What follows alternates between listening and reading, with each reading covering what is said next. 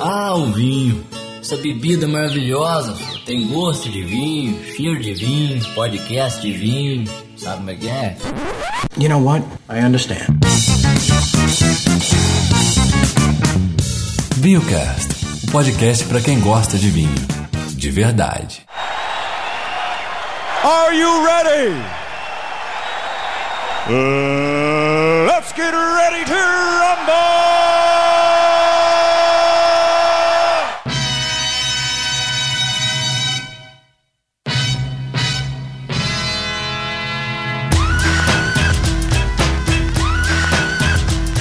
Guton vá, senhoras e senhores, estamos começando mais um episódio maravilhoso do Vinho Cast. Eu sou o Ashla e hoje eu estou um jornalista fúnebre pra caramba. Boa noite, Atila. Eu sou o Fernando Airold, fúnebre. O que, que aconteceu, Atila? É muita tragédia, você vai ficar sabendo. No episódio de hoje temos a presença do ouvinte, do ouvinte e amigo também, Fernando Harold. Ele não só é ouvinte do VinhoCast, como também é estudioso de vinhos, recentemente tirou o nível 3 do WST e é advogado. O cachê dele é caro, cachê, né? Porque agora advogado nos últimos tempos vai ser celebridade, bicho. Então vai precisar de cachê, não vai ser honorários mais não. Pois é, ué. Então, gente, hoje é dia de giro do vinho. Vai ter o nosso jornalzinho maravilhoso. Tá voltando com o seu formato clássico, né? Com as suas três notícias, a sua notícia excelente, a sua notícia ok e o troféu Lee From Mills, que é a nossa notícia merda. Depois dos comerciais. Mentira, não tem comercial não. A gente já vai falar as notícias, bora!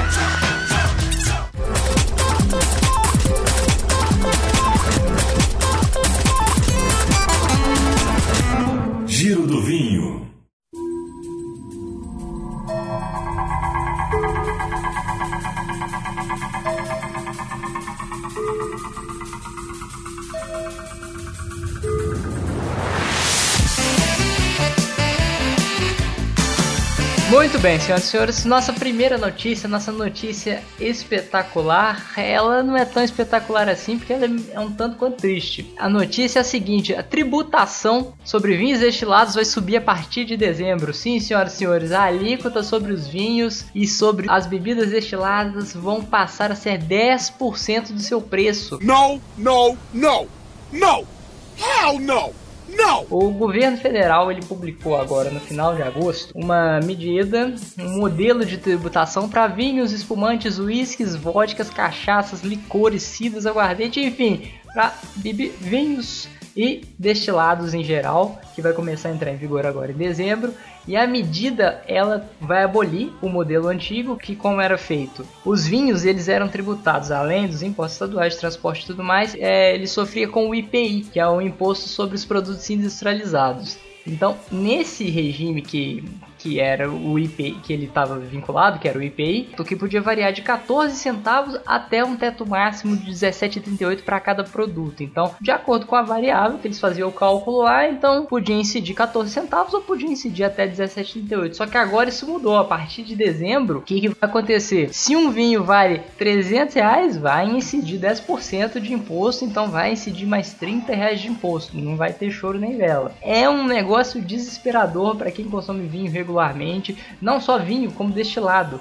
As bebidas destiladas passaram a ter uma porrada de 30% para vodka, 20% para cachaça, 30% para licor, 10% para cidra, 30% para gin, vermute para 15. Caramba, gente, eu, eu tô chapado com tanto imposto. É, tá, tá uma loucura, bicho. Antigamente, é, no caso dos vinhos importados, que além de ter os impostos de importação, tarará, o IPI chegava com um teto de 73 centavos para valores até 70 dólares. Então, com isso, o valor extrapolava, o valor aumentava.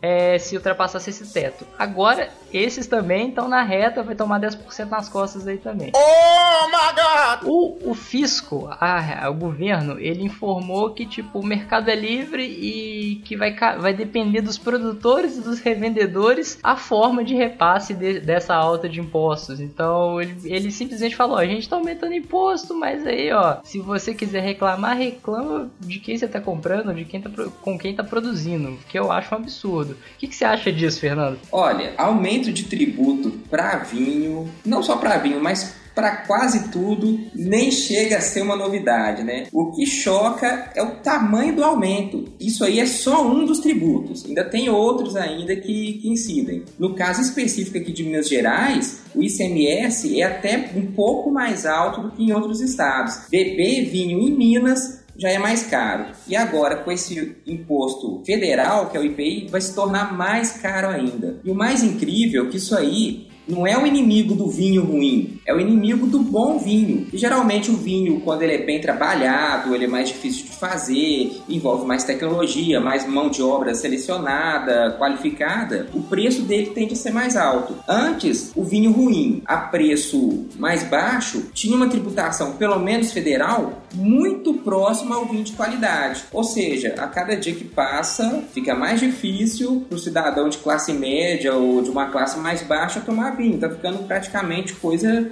de milionário. E o governo ainda tem justificativa, tem respostinha na ponta da língua para isso. Ele fala que o sistema atual, que é o que está ainda em vigor, ele fala que o sistema gerava muitos problemas e que levava à perda de arrecadação que era que havia uma grande dificuldade de manter a tributação adequada por causa dessa grande variação. E agora, com esse aumento dos tributos, com essa mudança de modelo tributário, eles têm uma expectativa de arrecadação que é absurda, absurda. Só com as bebidas, com os vinhos e destilados, eles preveem uma arrecadação extra em 2016 de 1 bilhão de reais, só com imposto. Hell no! Se você trabalhava até março para só pagar imposto, agora se vira. Você trabalha até março para pagar imposto, para você viver sua vida, e trabalha até maio para pagar imposto para beber vinho. Pois é, mas tem um lado bom nisso aí. Se você achava que estava bebendo demais, estava querendo dar uma diminuída, ou queria parar, ou estava engordando porque estava bebendo demais, pelo menos agora você tem uma motivação a mais. Não só a balança, mas como também o bolso. Exatamente, filho. Ó, você vai emagrecer na academia e sua carteira vai emagrecer junto, filho. Tá vendo? Qual que é o impacto para o mercado brasileiro? O que, que vai acontecer? Com essa tributação absurda, essa tributação excessiva, a nossa pequena, nosso pequeno mercado, nosso mercado embrionário ainda, pequenininho, jovenzinho que está engatinhando, vai continuar engatinhando por um bom tempo, porque nosso potencial exponencial de expansão ele está sendo totalmente tolhido agora, ele está sendo totalmente travado, totalmente amarrado e não vai ter diabo que faça na Terra fazer isso continuar. Aquela expansão bacana que a gente teve, mesmo com a crise, estava tendo o consumo de vinho estava aumentando, tá aumentando esse ano, mas em 2016 vai ser diferente, cara. Vai ser bem diferente, a galera vai consumir menos vinho e vai ser forçado. Eu, por exemplo, já tô tentando fazer um estoque aqui, porque ano que vem, ó, é época de vacas magras, quer dizer, de videiras magras, né? Pois é, eu tinha feito um estoque antes da alta do dólar. Olha aí. Mas eu não contava com essa alta ainda maior de tributo. Se eu soubesse, eu tinha enchido o quarto inteiro, não era só o armário, não. Imagina, agora tá ruim para viajar para comprar vinho, agora tá ruim para comprar vinho dentro de casa ainda. Fudeu. Pois é. E o vinho aqui de, de 100 reais que a gente antigamente ou atualmente compra, o vinho importado, na hora que a gente olha na origem o que, que ele é, é como se fosse um vinho desses daí de garrafão que a gente compra aqui. Assim, proporcionalmente, né? For olhar o, o que o europeu paga num vinho que a gente paga caro aqui, ele paga lá uma micharia. Então esses vinhos que a gente às vezes acha que são muito bons, para eles são os vinhos do dia a dia. Né? E, se, e se a pessoa está pensando em migrar do vinho para cerveja artesanal, não se iluda, porque também vai vir tributo quente para eles também. Exatamente, ó. Infelizmente, a galera que gosta de beber, a galera que gosta de bebida alcoólica, tá ferrada ano que vem. Tá ferrada, mas de verde e amarelo. O, o senhor Pinguço, senhor Pinguço também tá fudido também, porque cachaça não escapou desse negócio. Esca... Nada, nada escapou dessa parada. Então o governo tá pisando na bola legal. Não só com isso, mas com uma série de coisas, mas nosso foco é só as bebidas. Então, ó, governo, que vergonha. Próxima notícia.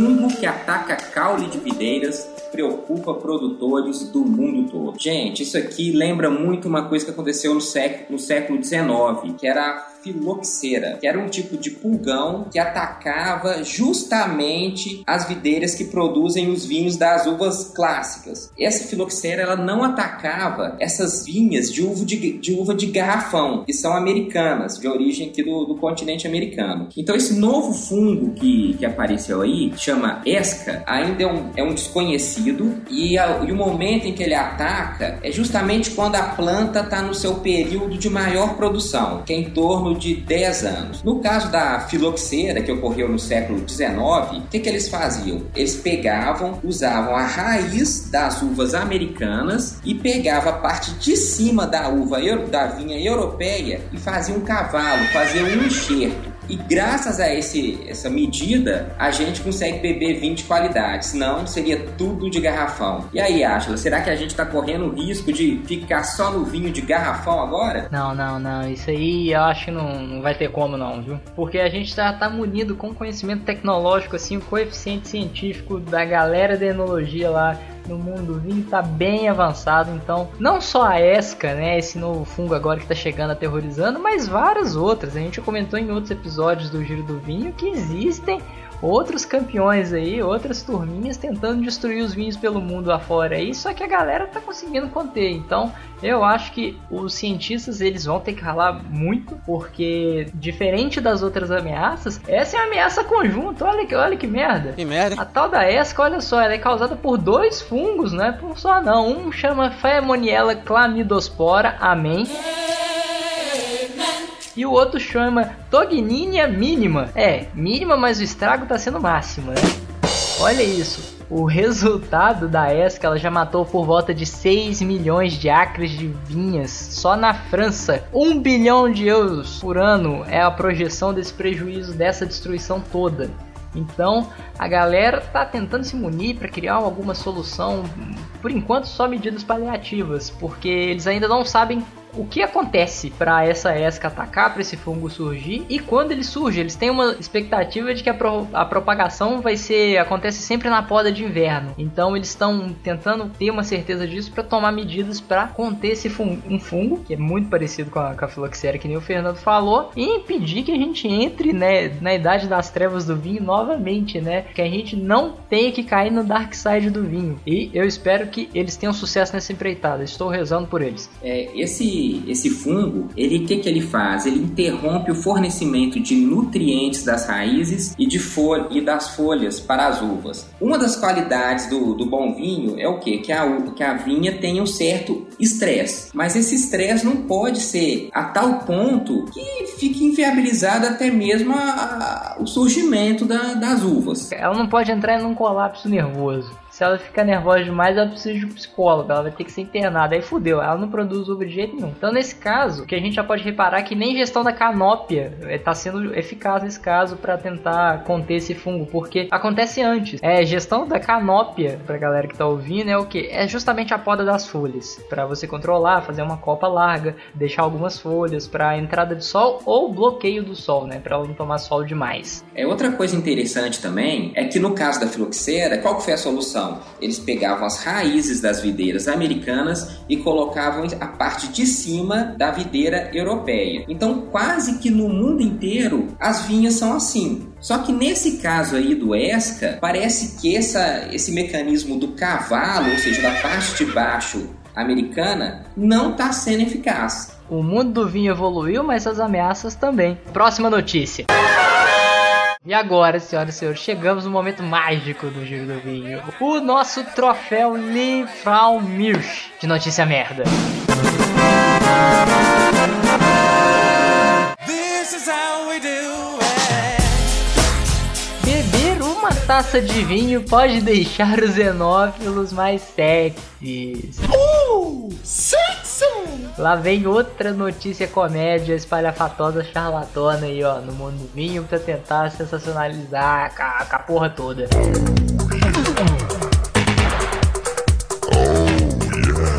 Vamos lá, fizeram mais um desses estudos pasfalhões aí agora, só que não é uma universidade importante, a Universidade de Oxford. A pesquisa que eles fizeram, eles tentaram verificar se o consumo de vinho afetava a percepção dos outros sobre o enófilo em questão, o enófilo alvo, então o gado. Para isso, o que, que eles fizeram? Eles pegaram 20 homens e 20 mulheres e pediu que eles avaliassem o quão atraídos eles se sentiam por pessoas retratadas numa série de fotografias. Pegaram modelos que foram fotografados sóbrios depois de consumirem 250 ml e 500 ml, foram fotografados né, nessas três situações. Então lembra, zero de álcool, 250 ml de álcool, álcool vinho no caso, e 500 ml. Aí sempre com a mesma pose, mesma luz e mesmo enquadramento. Ele, a única coisa é que ele bebia, bebia um pouco, depois bebia mais. Os resultados eles mostraram que os modelos que foram fotografados depois de consumir 250 ml de vinho foram considerados os mais atraentes do que aqueles que estavam sóbrios sóbrios e aqueles que consideraram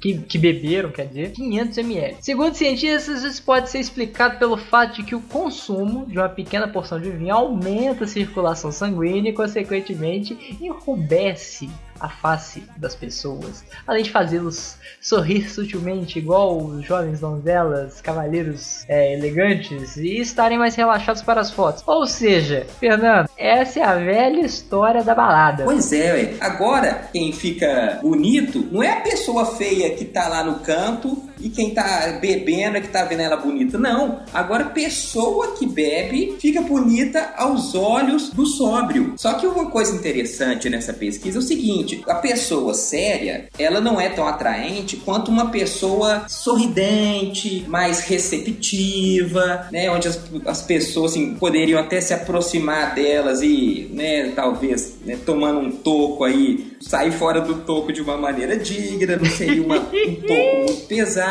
né? Então parte muito por esse princípio aí. Parece até que isso aí foi feito na, pensando nas baladas brasileiras. Mas também tem um outro extremo. Quando a pessoa já começa a beber demais, aí a cara dela já mostra que ela já tá meio chapada, né? Aí a pessoa já tá inconveniente, tá falando alto. Aí em vez de querer se aproximar, você já quer distância para não passar vexame. Essa pesquisa mostrou que o que? Beba com moderação para você ficar bonito na foto. Senão, fi, a casa cai pro seu lado. Você vai virar um carrancudo ou você vai virar um palhaço esparramado no chão, pô. Não, pelo menos é, descobrimos mais uma função boa da alta de tributo de vinho aí, ó. É bom que agora você vai beber no tanto certo. Não vai beber a ponto de virar um porco no chão.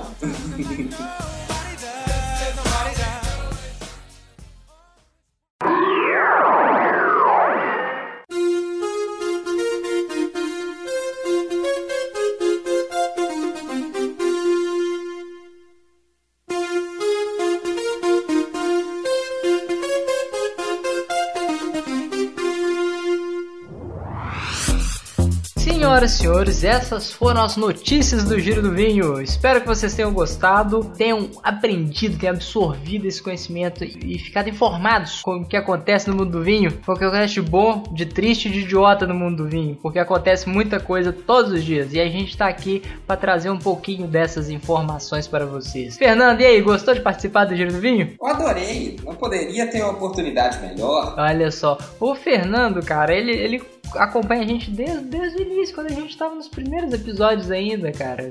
Sem falar que ele é um grande estudioso do assunto e ele tá, ó, crescendo cada vez mais e é um cara que sabe o bom sentido do beber vinho, não, Fernando? É isso aí, espero continuar bebendo. Se os impostos deixarem, né? Senão você muda de país, meu camarada. Pois é, eu já tô pensando, já tem um bom tempo, viu?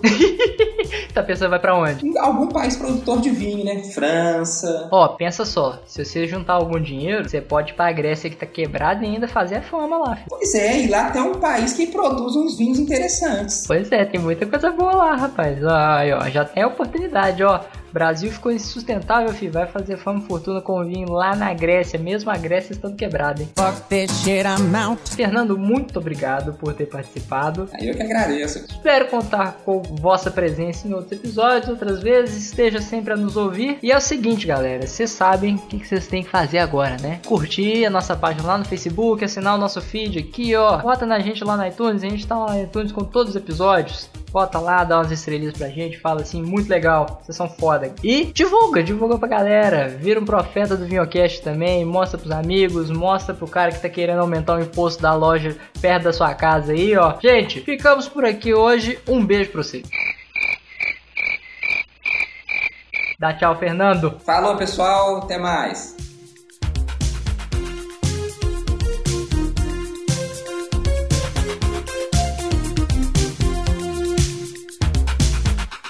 Você ouviu Vinho Cast.